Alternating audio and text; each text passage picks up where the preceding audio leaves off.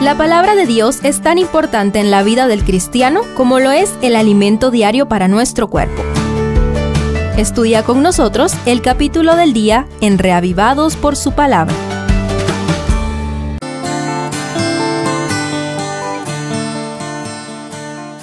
Lucas 14 continúa presentándonos la explicación del reino de Dios que Jesús hizo en territorio de Perea. Enfaticemos algunos principios. Primero, las personas son más importantes que las normas. Jesús realiza en este capítulo el séptimo y último milagro registrado en sábado, en los versos 1 al 6. Todo indica que el hidrópico fue llevado a la fiesta con la mala intención de acusar a Jesús. Pero el maestro dejó mudos a los fariseos al confrontar sus ridículas normas contra el verdadero amor cristiano. Los principios divinos son inamovibles, pero las normas humanas no pueden ser más importantes que las personas. Segundo, la humildad engrandece. Mientras Jesús contemplaba cómo los líderes religiosos se peleaban por ocupar los primeros puestos en la fiesta, enseñó la ley de la vida.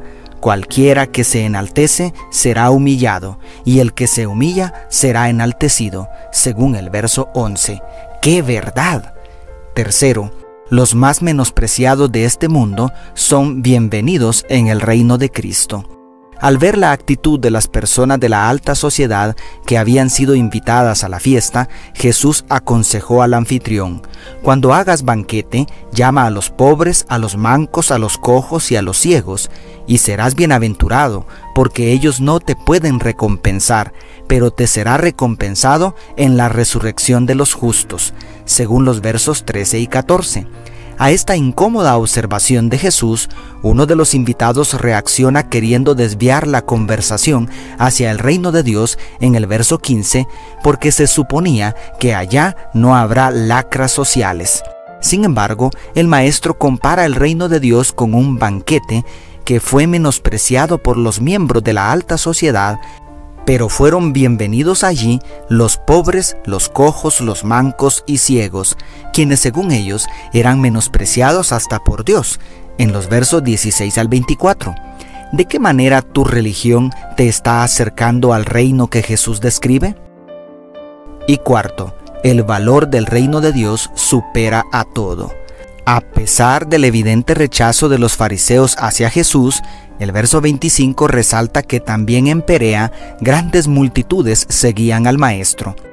No obstante, a Jesucristo no le emocionaba tanto esto, porque sabía que, como dice el comentario bíblico adventista, la mayoría lo hacía por curiosidad o por motivos egoístas porque aún los doce discípulos esperaban que el gobierno romano cayera a los pies de Cristo y así establecer el reino.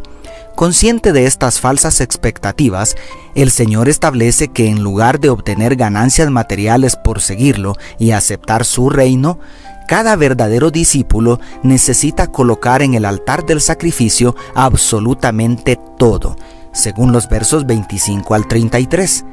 ¿Te parece exagerado?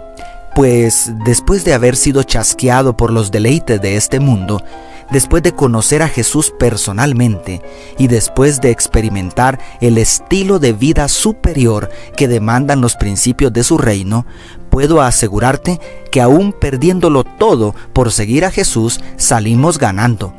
Ciertamente, el Hijo de Dios demanda que lo coloquemos a Él y su reino por encima de cualquier persona o cosa para entrar en una relación de pacto, pero nos deja libres para decidir si vale la pena. ¿Tú qué piensas?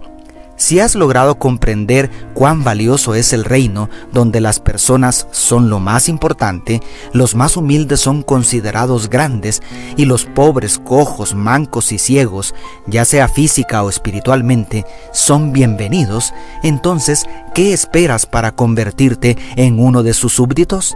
Si así lo deseas, tú también serás la sal de la tierra, como dicen los últimos dos versículos de hoy. Dios te bendiga tu pastor y amigo Selvin Sosa.